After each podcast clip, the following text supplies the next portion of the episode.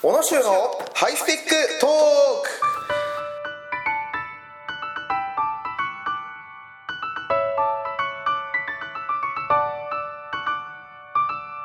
はい、えー、さあ始まりました、えー、小野修のハイハイスペックトーク。皆さんこんにちは、えー、私がハイスペック男子の代表小野修でございます。というふうに言いましてもねやっぱ小野修ってお前誰なんだっていうふうにねあの思うような方が、えーほとんどだと思います。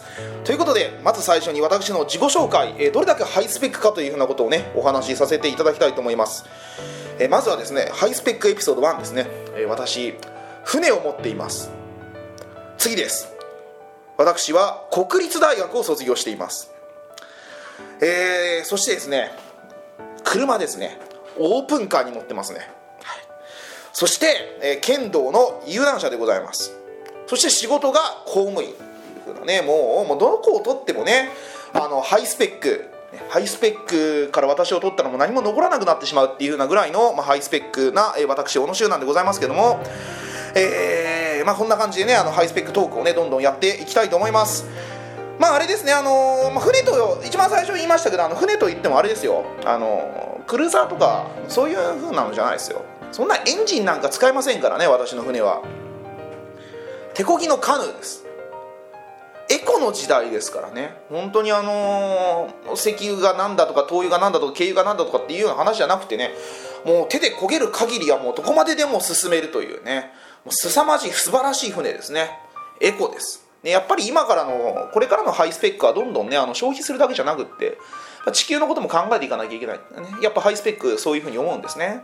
はいえっとであれですねあの大学の方国立大学っていうふうに言いましたけどもあの国立大学あれですねあのどんな大学だったかというと、まあ、大学名のはちょっと差し控えさせていただきたいんですけども、えー、と代々木ゼミナールの偏差値一覧表っていうのがありますね、えーその中の一番下に載っていた大学です。いいんです一番下でね。見やすい。上なんか見るともう首が疲れますからね。非常に見やすい。本当にあのこう見見下ろす感じでね。本当にあのー誰にも開かれた、ね、素晴らしい大学を出たというふうにね、まあ、そういうふうな、えー学歴を持っているというわけですね。オープンカーは軽自動車です。素晴らしい軽自動車。小回りが利きます。はい。えーっと剣道の有段者ねあの初段です。中学生でも取れるやつですね。はい、まあ、そんな素晴らしいあのハイスペックな私なんでございますけどね。あの仕事があの、まあ、公務員というふうなことでございましてやっぱりあの、まあ、船持ってるとかなんかそのオープンカーに乗ってるとかっていうのはなかなかその肩書きとしてあるわけではないのでやっぱりあの一番のポイントは公務員だっていうふうなところになるのかなというふうに思うんですけども、えー先日ねあの座談会に呼ばれたんですよ。どんな座談会かって言いますと女性向けの、えーウェブ雑誌みたいな形であの婚活女子に対するそのハイスペック男子の本音というようなあのタイトルで呼ばれたんです。私ハイスペック代表として。で座談会っていうぐらいですか私一人じゃないんですね。私以外にあの他に2人いたんです。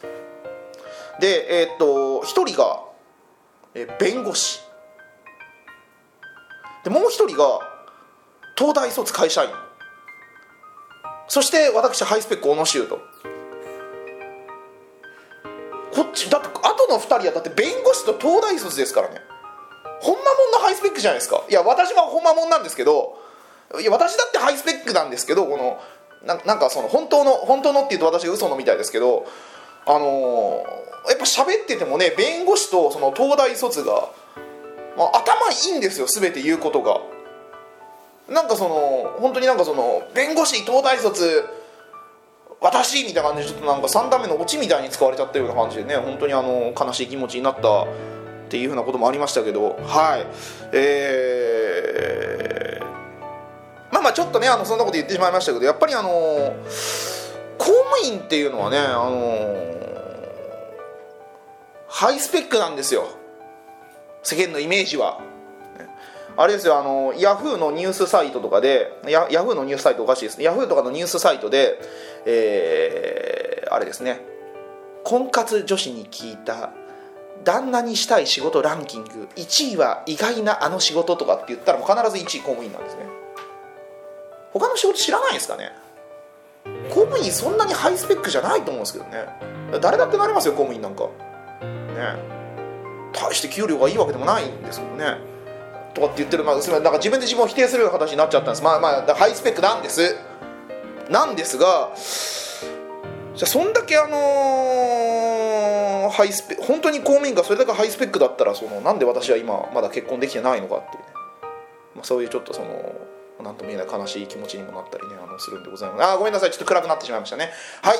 まあそんな話はさておきえそういうわけで今週から、えー、と小野州のハイスペックトーク始まっていきます。皆さんよろしくお願いいたします。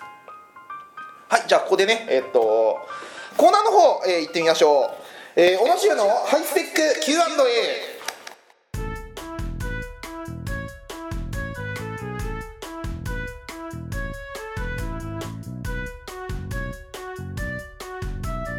はい、えー、とこのコーナーはですねあの、しえー、とリスナーの皆さんから、えー、とお便りで、えー質問を受け付けて、えーその質問にハイスペック小野氏が答えていくというようなコーナーです、えー第1回は、えーこちらのお便りから。はい、えー、と神奈川県にお住まいの五十嵐一生さんから。えー、小野修さんこんにちは。こんにちは、えー突然ですがハイスペックな小野修さんは芸能人でいうと誰に似ているのでしょうか？よよろしかったら教えてください。はいじゃあ五十嵐一生さんありがとうございます。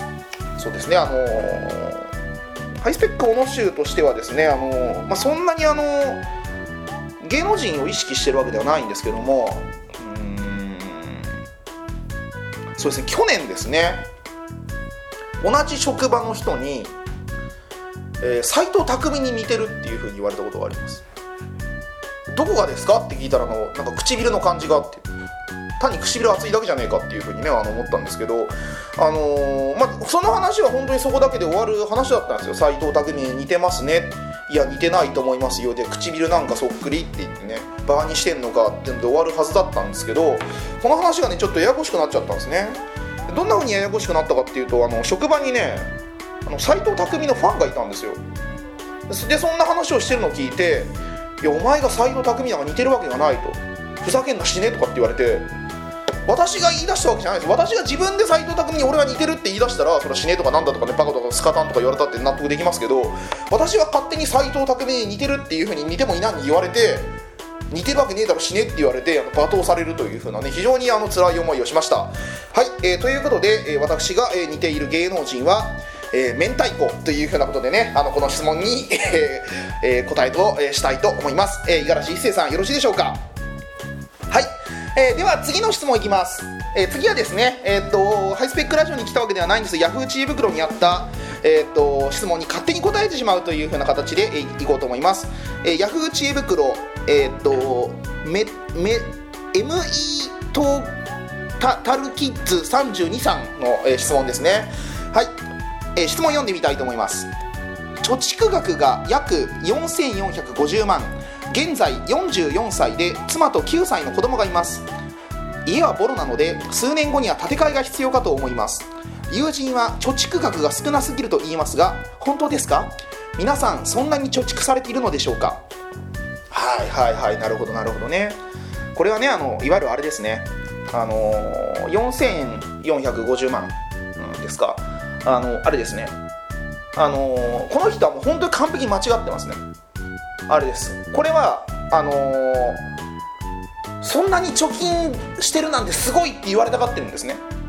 質問に見せかけた自慢ですね。でも自慢になってないんです。4000何万なんてねあの少ないですよ。こいつはだからハイスペックじゃないんですよ。ロースペックです。でロースペックなそのなんかそのなんとかかんとかさんからしたら4000何万は質問に見せかけた自慢なんかをねあのできちゃうような数字なんでしょうけどまあダメですね。あのハイスペック的にはもうそんなのはもう貯蓄とも言えないです。ね僕の貯蓄額言っていいですか？2兆ですよ。2兆。やっぱそこら辺まで行ってからまあ貯蓄っていう風にねはい、えー言っていただきたいですね。はいということでこのコーナーはこのようにねあの皆さんからのお便りを、えー受け付けたいと思います。はいえー、どどしどし、えーメール送ってみてください。はい。あれえっ、とすみません今あのえっ、と構成の椎名さんからえっ、とまたなんか質問を、えーいただきました。えっ、と次の質問ですね。えーアセッジさんからですね。これも Yahoo! 知恵袋に勝手に書いてある、えー、っと書いてある勝手に答えちゃうってやつですね、えー、何ですか？この、えー、指数が指数波数が40で1分間に80回転している歯車 P があります。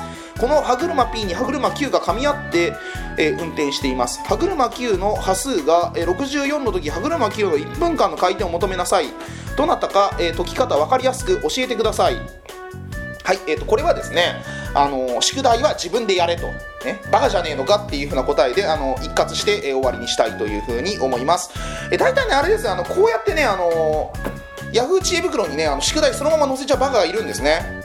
それでまた答えちゃう人がいるんですよ。で一番困るのはあれですねあの読書感想文とかであの走れメロスの読書感想文を書きたいのですが、えーと、どなたかどんな風に書いたらいいか教えてくださいっていう風にね書いちゃうやつがいるんですね。書くのはまだいいです。バカです。よ中学生なんて基本的にみんなバカですからね。でそれをねなんかねそれっぽいやつを載せて書いちゃう人がいるんですね。でそうすると中学生バカだからそのまま書き写しちゃうんですね、でそうなるとあの作文を読んでいるとこうやってその例えば生徒100人分いたらねあのこうやって読んでるんですけどなんか30人前ぐらいになんか同じ文章を見た覚えがあるなっていう。別々のクラスの子でそんなに仲も良くないはずなのに2人が同じこと書いてるんですよ。おかしいなと思ってそのちょっと特徴的な一文をあの Google で検索してみたらあ Yahoo! チームが出てくると。本当にあの聞くやつも聞くやつも答えるやつも答えるやつですね。本当にバカだと思いますね。はい。そういうくだらない、え質問は、えこのコーナーに送ってこないように。はい。よろしくお願いいたします。はい。じゃあそろそろ、えーと、時間ですかね。はい、えーと、ではね、あのー、まあ、今回から始まった、えー、ハイスペックトークですけども、えー、これからもねどんどん頑張って、えやっていきたいと思いますのではい、え皆さん今後もよろしくお願いします。さようなら。